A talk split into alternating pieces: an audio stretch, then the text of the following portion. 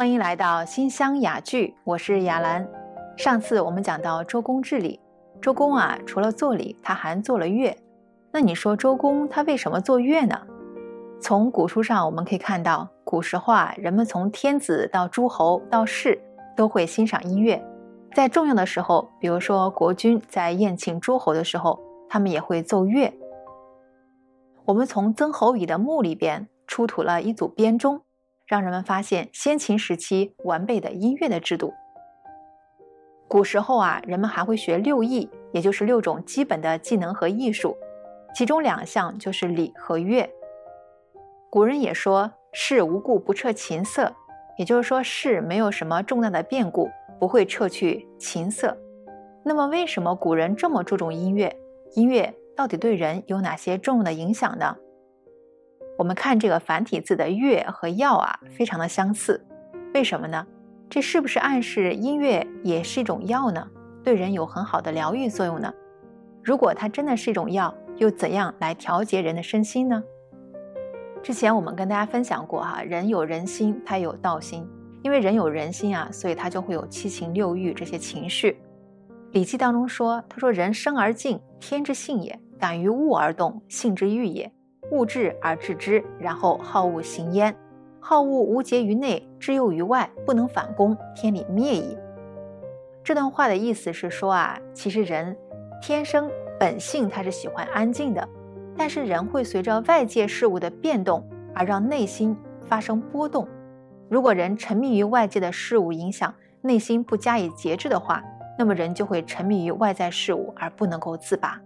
那么人本来的这份清净之心。就会被淹没，那人就会不断的去追求外在的事物，就会被欲望所控制了。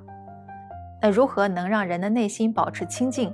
古人就认为，怎么样去能够掌握人的情绪就非常重要。但是人毕竟是人，他有人心，那有人心，他就有各种各样的情绪。我们说人有七情六欲，七情呢包括喜怒哀乐恐恶欲。中国文化里面认为，哪种情绪太过都会对人造成伤害。说喜伤心，怒伤肝，思伤脾，悲伤肺，恐伤肾。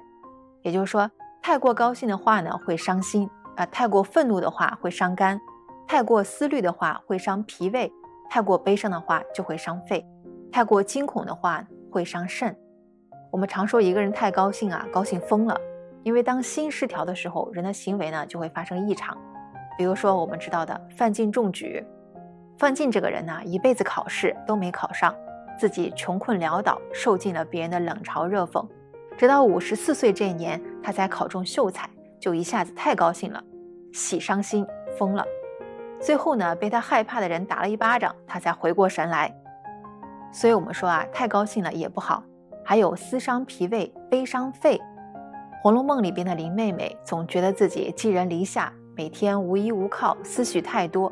所以呢，就天天茶不思饭不想，还天天哭。中庸里边说啊，喜怒哀乐之未发谓之中，发而皆众结谓之和。中也者，天下之大本也；和也者，天下之达道也。至中和，天地未焉，万物欲焉。这段话的意思是说啊，这个喜怒哀乐的感情没有发出来之前叫做中，如果感情发出来都能够合乎节度，叫做和。如果能够让人的情绪达到中和的境界，那么天地便安顿了，万物便安顺了。那么音乐又是怎样调节人身心呢？古人说五音对五行，五行对五脏。五音呢是宫商角徵羽，对应五行金木水火土，对应人的五脏心肝脾肺肾。通过音乐对人身心的调节，来达到中正平和的境界。我们之前和大家分享过张英的故事。张英呢，他的儿子叫张廷玉，曾经辅佐三代皇帝，从康熙、雍正到乾隆，他们家的处世智慧写在一本《聪训斋语》的家训当中。这本家训当中就提到说：“大抵琴音以古淡为宗，非在悦耳。”也就是说啊，古琴的境界是以古朴清淡为主要宗旨的，不是为了弹起来好听。